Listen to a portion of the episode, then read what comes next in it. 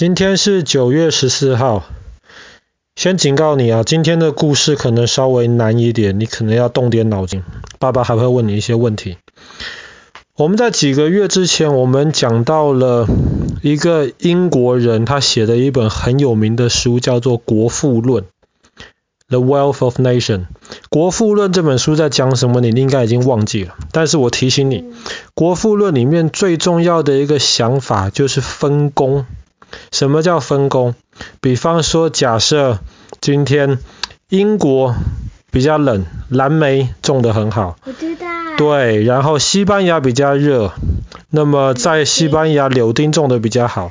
那么没有必要英国又种蓝莓又种柳呃柳丁，西班牙也是这样子，西班牙很难种蓝莓。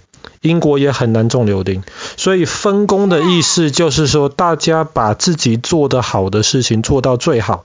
英国就种很多蓝莓，多的蓝莓卖到西班牙去，跟西班牙换他们的柳丁，这样子两个国家的老百姓都可以用便宜的价格吃到好的蓝莓跟柳丁。这个是国富论一个最根本的一个精神。那后来我们，你还记不记得我们讲过有一间公司叫福特，呃，福特汽车。后来他们就是第一个把这个分工的这个精神正式的用到公司里面去，这个叫做流水线。就是做一辆汽车有好几百个步骤，如果一个人要熟悉好几百个步骤，那么可能一个礼拜只能做出一辆汽车。但是当你把它变成流水线，好几百个步骤，你找好几百个人来，每一个人只专门做一个步骤，那么就发现本来一个人一个礼拜能够生产一辆车，一百个人一个礼拜能够生产几辆车？一百。一百辆车。可是当你用流水线的时候，福特就发现了，一百个人一个礼拜可能可以生产一千辆车。所以你还是老板还是付给一百个员工一模一样的薪水，可是老板从每个礼拜可以卖一百辆车变成卖一千辆车，老板就赚了很多钱。这个是国富论的精神，当然还有那个看不见的手，但这个我们今天就先不提了。所以国富论的这个概念自从被提出来了之后，现在所谓的这些西方社会，所谓的资本主义社会，跟的就是这种。资本主义的这种心态，资本是什么意思？资本是 capital，基本上你可以想象说是钱，或者是可以拿来投资、可以拿来交换、可以拿来使用的这个东西，这个叫资本。所以资本主义就是来自于国富论。但是当国富论这个概念被提出来了一百年之后，我问你，你觉得普通老百姓的生活是变得好还是变得不好？好生活会变得好，为什么？是因为有更多好的东西。有更多好的东西。你说的这个其实没有错。比方说，如果一百个人一个礼拜只能生产一百辆车。车子当然比较贵嘛，可是如果他们能够生产一千辆车，车子越来越多，就会卖得比较便宜。还有一件事，嗯哼，啊哈，就是如果那一百个人每一天只会装一模一样的零件，就会很无聊。那他们的 brains 可以变得很多题，然后有太多车，it is not good for the environment。对，没错，OK，好，所以。有好的事情没有错，这个是肯定的。但是也有一些不好的事情，像你刚刚说的，可能工作变得很无聊。有一个德国人，其实他出生的时候那个地方叫普鲁士啊，不过为了简单，我们就叫他叫德国人。他的名字叫做马克思。他后来离开了德国，就搬到了法国巴黎去住，结果被法国赶出来了。后来他就搬到伦敦去住。马克思在伦敦的时候，他就发现他的生活很穷。他每天最麻烦的事情就是还要想办法找钱，才能够买到今天的食物。那他怎么找钱呢？他通常就是把身上有的东西拿去卖掉，拿去当铺这个地方卖掉换成钱。那把东西当掉了之后，他怎么样？他每天其他的时间他要拿来做什么？马克思虽然很穷，可是他是一个脑袋很聪明、很清楚的人。他后来就跑到了大英博物馆里面有一个图书馆，他就在图书馆里面坐着写一本书。他在思考一个很严重的问题。这个问题就是，如果《国富论》里面讲的这个世界这么好，为什么他还有十九世纪很多的老百姓越来越穷？他就觉得很奇怪，如果车子也变得便宜，什么东西都变得便宜了，为什么我们这么穷？后来是因为薪水，OK。后来，后来他想了很久，他写了一本书，这本书在一八六七年的今天九月十四号出版。这本书的名字叫做《资本论》，资本就是资本主义的资本。《资本论》这本书很难懂，然后当时他写出来之后，第一个翻译成外国语言的是翻译成俄文。当时你要在俄罗斯出版书，人家都要检查。可是当时在俄罗斯检查这本《资本论》俄文版的这些人说，这本书太难懂了，这本书是让人家做研究用的，绝对没有问题，就准许他在俄罗斯出版。这些人不知道他们犯了一个多么严重的一个错误，也不能说多么严重啦，只是因为那个时候的俄罗斯还是有皇帝的时候，对于俄罗斯沙皇而言，《资本论》在俄罗斯出版是一个非常严重的事情。这本书很复杂，我们今天就很简单的讲其中一个小部分。马克思提出了资本主义一个最大的问题，就是看起来资本主义分工好像会让人变得越来越好，因为东西越来越便宜。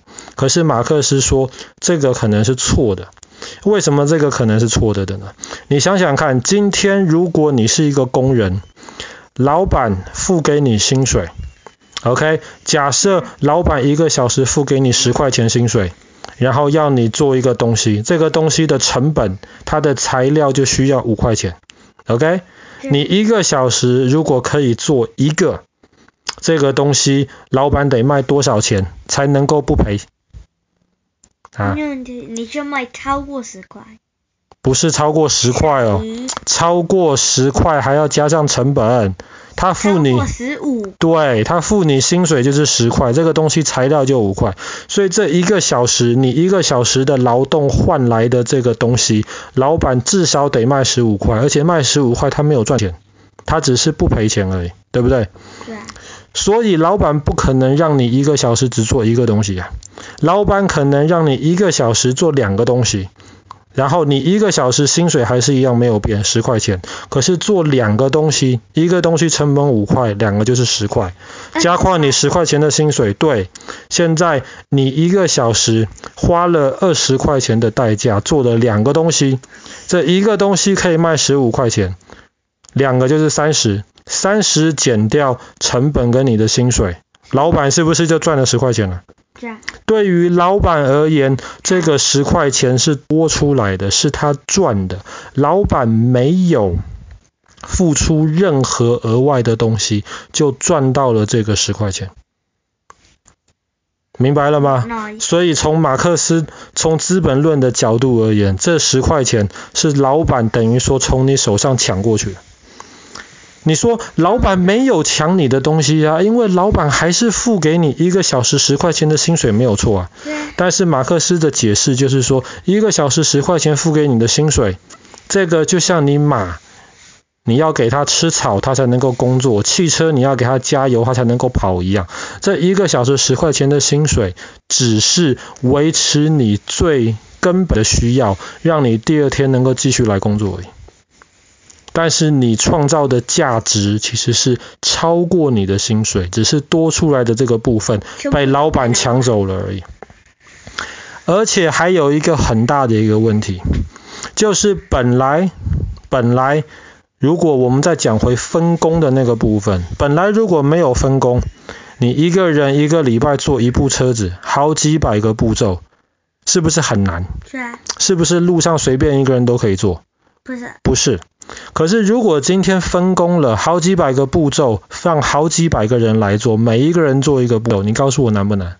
很简单。可能路上随便找一个人过来都可以做。那 baby 好好吃。所以，所所以分工造成的结果就是老板可以赚很多很多钱。可是，可是对于员工，第一个你刚刚说的工作很无聊没有错。第二个有一个更大的问题，是因为工作变得很简单了，所以老板可以尽量付给你更少的薪水。你不做是不是？你一个小时十块钱，老板说现在我只付给你九块钱，你说我不要，我本来拿十块，现在拿九块。老板说你不做没有关系，你不做拜拜，你明天不用来上班了。我去路上找找这些没有钱、没有饭吃，像马克思这样子的人，一个小时八块钱他都做。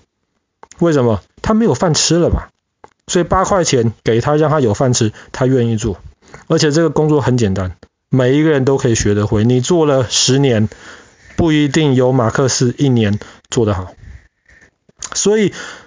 马克思在《资本论》里面的解释就是，这种资本主义的这种分工的游戏，到最后，员工、工人会越来越穷，老板会越来越有钱，而且而且老板越来越有钱，但是还是有一些大老板，有一些小老板啊，大老板的钱更多，大老板就会把小老板赶走，或是把小老板的公司买走，或是把小老板挤掉。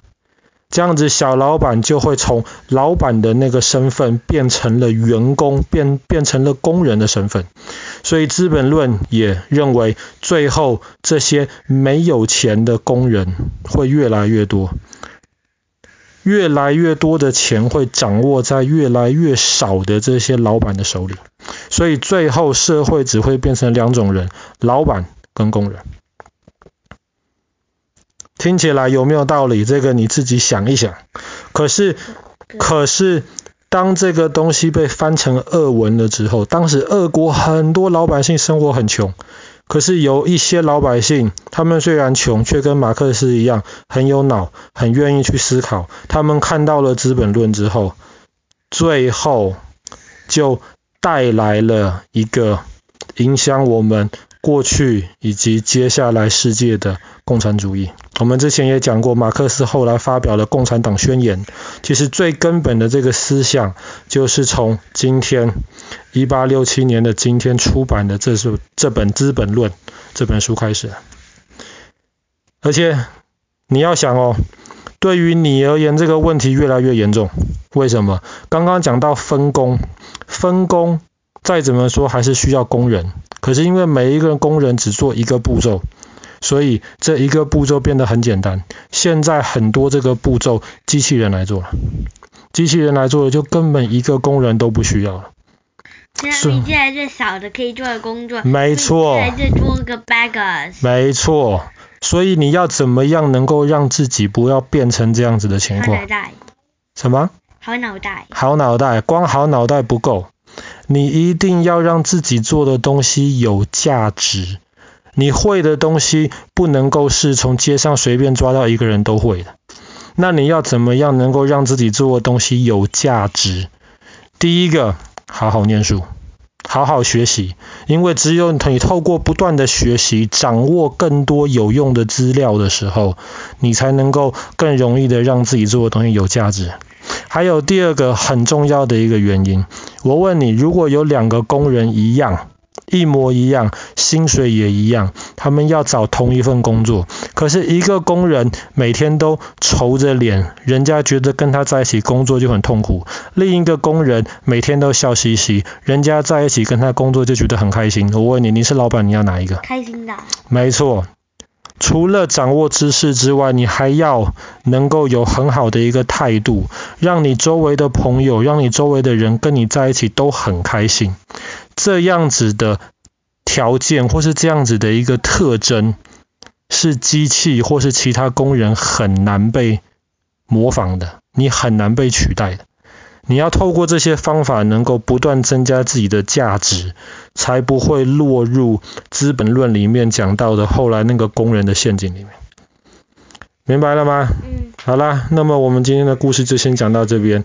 一八六七年，今天出版马克思的《资本论》。